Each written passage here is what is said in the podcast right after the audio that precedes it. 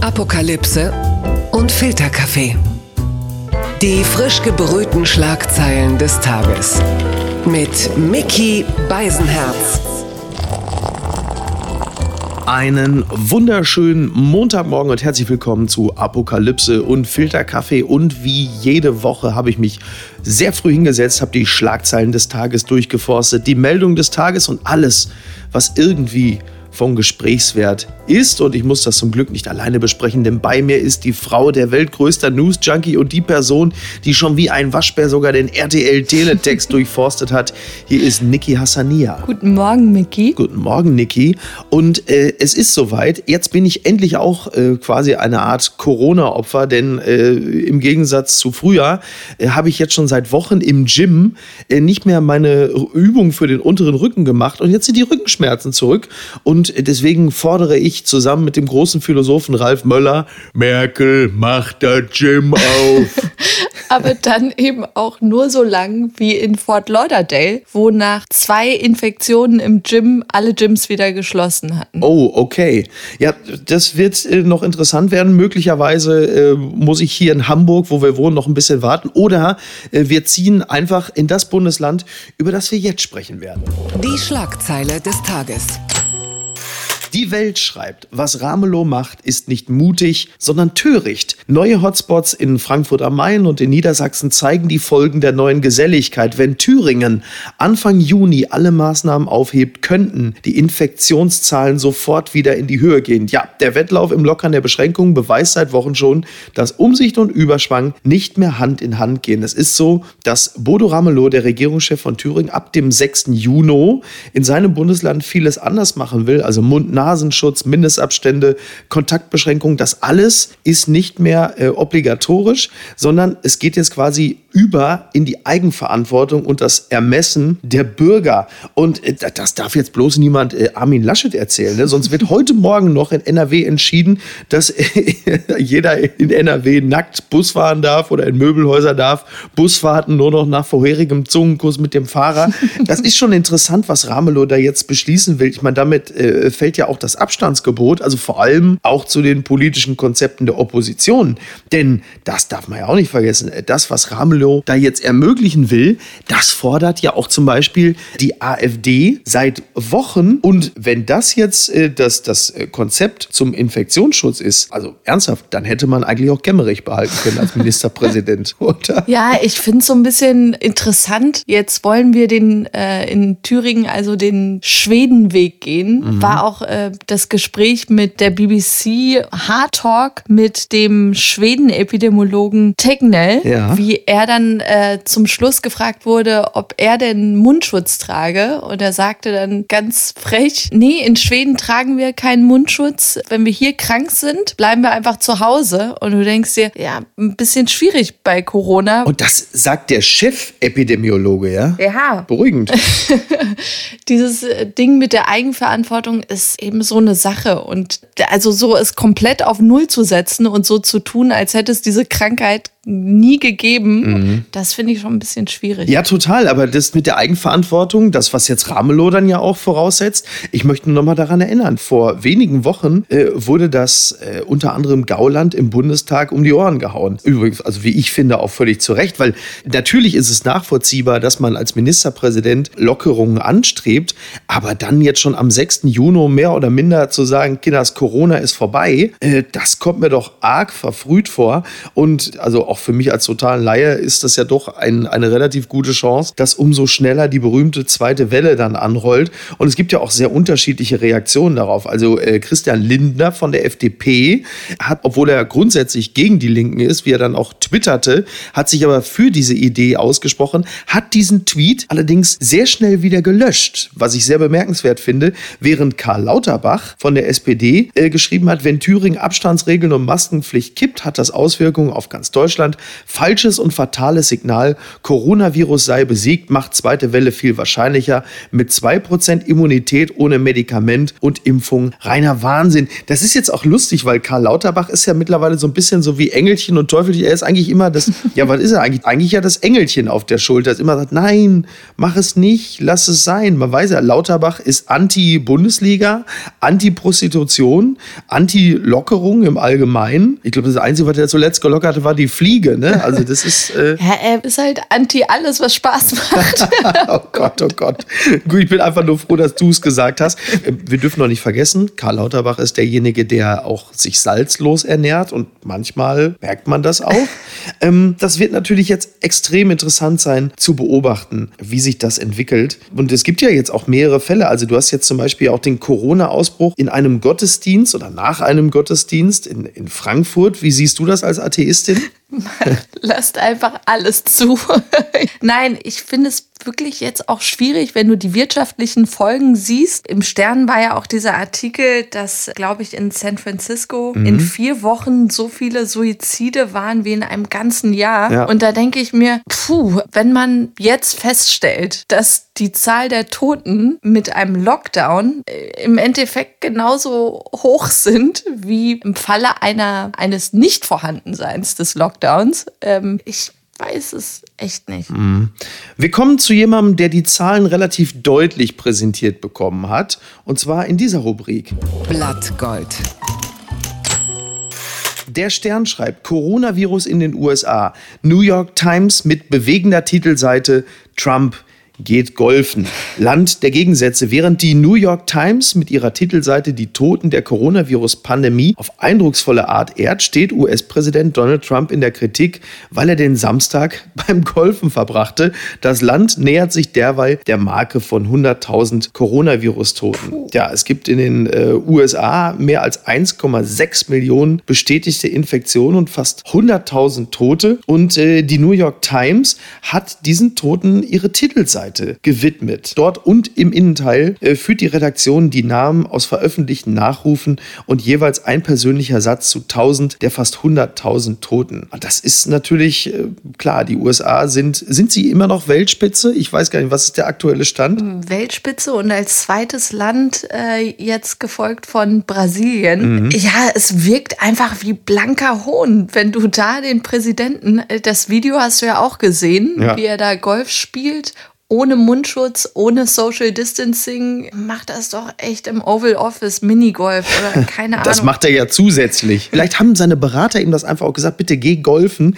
Auf dem Golfplatz ist zumindest die geringstmögliche Chance, dass du jemanden ansteckst. Hauptsache, du bist auch nicht in geschlossenen Räumen und die Wahrscheinlichkeit, dass er sich selbst umbringt, ist auch relativ gering, denn wer einen Golfschläger in der Hand hat, kann er zumindest kein Hydroxychloroquin trinken. Ne? Ja, und er möchte einfach dieses Bild von Normalität nach außen senden Präsidenten, glaube ich. Deshalb möchte er auch den G7-Gipfel doch nicht per Videostream machen, sondern doch alle Länder dann in die USA einladen, weil er denkt, das sendet echt ein Signal. Mhm. Ähm, hey, alles ist normal. Ja, jetzt muss man ehrlicherweise sagen, ein Bild, in dem Donald Trump auftaucht, kann nie ein Bild von Normalität sein. Das fand ich übrigens auch noch sehr spannend. An diesem Wochenende gab es Bilder äh, von den Ozarks, äh, manchen nur bekannt von der Serie, in Missouri. Und da schwammen halt einfach in so öffentlichen Bädern und so. Das sah halt wirklich aus wie beim Spring Break. Da habe ich echt gedacht, so mehr Corona schwamm zuletzt nur in so einer Fledermaussuppe in Wuhan rum. Und das war schon dramatisch. Also auch da siehst du, dass, ja, gibt ja manche, die sagen, eine zweite Welle äh, wird es nicht geben, weil äh, die erste nie abebben wird. Also äh, die New York Times kann sich schon mal äh, in ein paar Wochen auf eine andere Titelseite einrichten, aber wir drücken die Daumen, oder? Mhm. Mhm. Ja. Hilft ja nichts. Das hat mich überrascht. Der Spiegel schreibt, Verstöße gegen Lockdown-Regeln. Johnson springt seinem Berater Cummings bei. Ja, der wichtigste Berater von Boris Johnson behält seinen Job. Der Premierminister bescheinigte Dominic Cummings, verantwortungsvoll, legal und mit Integrität gehandelt zu haben, als er während des Lockdowns 430 Kilometer durchs Land fuhr. Äh, Niki, was genau ist da mit Dominic Cummings passiert? Ja, seine Frau war schon an Corona erkrankt. Mhm. Bei sie selbst hat er dann auch schon Symptome.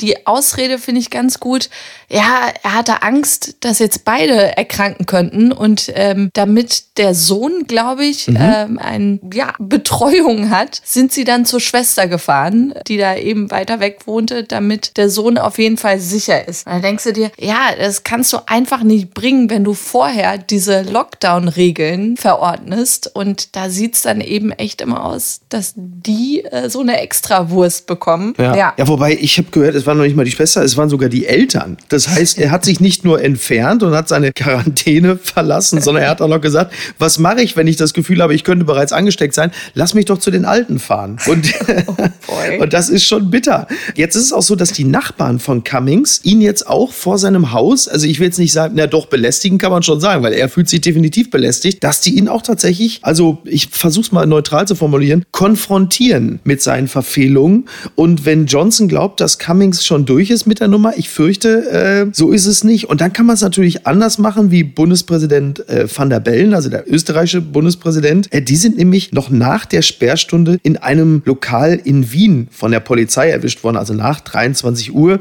Der hat sich dann aber in der Kronenzeitung reumütig gezeigt, hat gesagt, er hat sich verplaudert und leider die Zeit übersehen. Und es tue ihm aufrichtig leid und es war ein Fehler. Und so kann man das natürlich auch handeln, oder? Ja, ich finde eh diesen Umgang mit Fehlern so interessant, weil Cummings sagt, hey, no wrongdoing mhm. und steht dann wirklich zu seinem Fehlverhalten. Also er erkennt es noch nicht mal als Fehlverhalten an. Richtig. Und ich glaube, die bessere Art ist echt immer sofort, I'm sorry, sorry, so wie Heiko Herrlich damals auch so. Ja, genau. Sorry, und dann verzeiht man es ihnen auch schnell. Besser ist es. Van der Bellen und Cummings äh, haben jetzt mal bildlich die Hosen runtergelassen.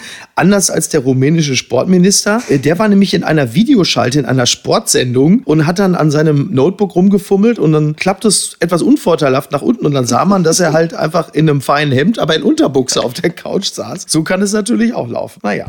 Ich dachte, du wärst längst tot.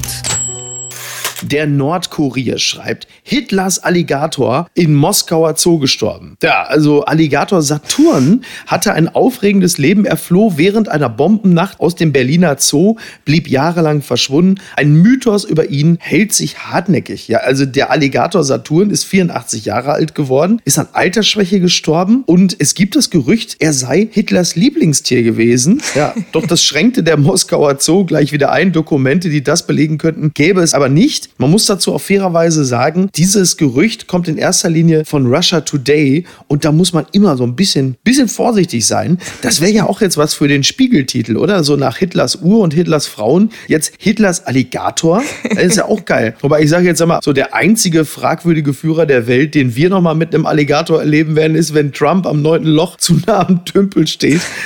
Ansonsten äh, wird es eng.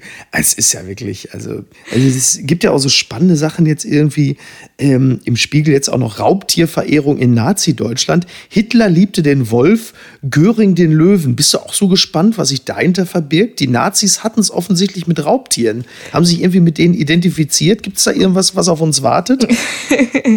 was hattest du noch mal gesagt hier mit äh, Goebbels? Nein, Goebbels, vielleicht stand ja auch Goebbels auf Tiger. Vielleicht war Goebbels auch der wahre Joe Exotic. Ne? Naja. Gucken wir mal. Die gute Nachricht des Tages. Ja, Niki, endlich gibt es mal einen Podcast von einem älteren deutschen Promi und du darfst jetzt raten, wer das gewesen sein mag. Also Thomas Gottschalk hat ja schon. Ja, der hat ja schon einen. Ja, ich hab doch den, den Gottschalk. Soll ich dir sagen? Wer ist es? Es ist Altkanzler Gerhard Schröder. Ach, Laut komm. dpa startet er diese Woche seinen ersten Podcast. Agenda, der Podcast mit Gerd Schröder. Ja, und ich stelle mir so gerade so vor, wenn er, wenn er da so einlädt, auch so, mein erster Gast ist Lupenrenner Demokrat. Ich stelle ihm kritische Fragen. Ja, hier, Wladimir, du bist Mitte 60. Warum siehst du so gut aus? Sowas halt. Wirst du den aufnehmen in deine Liste, Niki? Natürlich. Aber Agenda echt, mhm. weil Agenda 2010 so beliebt war? genau. Hat ihm niemand gesagt, dass das vielleicht eine etwas verbrannte Marke sein könnte. Oh boy. Ich werde reinhören. Ja, vielleicht macht das auch zusammen mit seiner Frau und dann dem, dem, dem, die Schröders hier mit Gerd und Sön Jung oder so. Naja, wir gucken mal. Wo er alle Frauen einlädt nochmal, alle Ex-Frauen. Ja, da, da hat er auf jeden Fall schon mal die nächsten 40 Folgen sicher, ne? Ist ja auch gut. Und was schreibt eigentlich die Bild? Also die Bild titelt heute mit einem Thema, was uns alle angeht. Ohne Geld sorgen, früher in Rente. Ne? Das ist gut. Und äh, auf der zweiten Seite äh, zeigen sie dann auch gleich, wie man äh, ohne Geld sorgen seine Rente äh, bestreiten kann. Und zwar indem man einfach in der Bild äh, eine Kolumne hat, nämlich Post von Wagner. Yeah. Und die lautet heute, also Mario Götze ähm, bekommt ja keinen neuen Vertrag mehr beim BVB. Das muss man vielleicht erklärend hinzusagen. Und Franz Josef Wagner widmet ihm deshalb Post von Wagner. Lieber Mario Götze, Borussia Dortmund hat keine Verwendung mehr für Sie. Sie müssen gehen. Es ist erst sechs Jahre her, als Sie der Held Deutschlands waren. Und jetzt sind Sie Schrott für Dortmund. Es war die 113. Minute im WM-Finale in Rio. Schürle flankt und Sie nehmen den Ball mit der Brust. Sportwissenschaftler haben ihr Tor als Kunst beschrieben. Ballannahme, Mitnahme, Drehung und Schuss, alles in einer einzigen Bewegung. Das Tor des Jahrhunderts. Den Mann wie Schrott zu behandeln, der das Tor des Jahrhunderts schoss, ist unglaublich undankbar. Ja, es stimmt. Sie waren viele Male verletzt, litten an einer Stoffwechselerkrankung. Ja, sie wurden nie wieder richtig fit. Vielleicht hat es mit dem Glück zu tun, ein Held zu sein. Für mich sind sie ein großartiger Junge, der jetzt im Meer der Traurigkeit ertrinkt. Auf YouTube habe ich mir wieder ihr Tor angesehen. Es ist unbeschreiblich wunderschön. Mario Götze darf nicht untergehen. Herzlichst, Franz Josef Wagner. Siehst du, und in diesem Zusammenhang kommen mir meine Rückenschmerzen doch nur noch halb so schlimm vor. Hat er zweimal Schrott gesagt? Er hat zweimal Schrott gesagt. Ja. Das ist alles ein Wahnsinn. Siehst du, und im Vergleich zu Mario Götze geht's mir gut. So, und was machen wir heute noch? Hast du die Koffer gepackt? Es geht ab nach Erfurt. ja, wo Corona einfach nicht mehr existiert. Oder? Das ist ja wirklich so ein bisschen das Schlaraffenland. Oh boy. Naja, mehr Kemmerich-Wagen. Naja, also, wir äh, bedanken uns für die Aufmerksamkeit und dann hören wir uns am Mittwoch wieder. Bis denn. Tschüss. Ciao. Apokalypse und Filtercafé ist eine Studio Bummens Produktion mit freundlicher Unterstützung der Florida Entertainment. Neue Episoden gibt es jede Woche montags, mittwochs und freitags. Überall, wo es Podcasts gibt.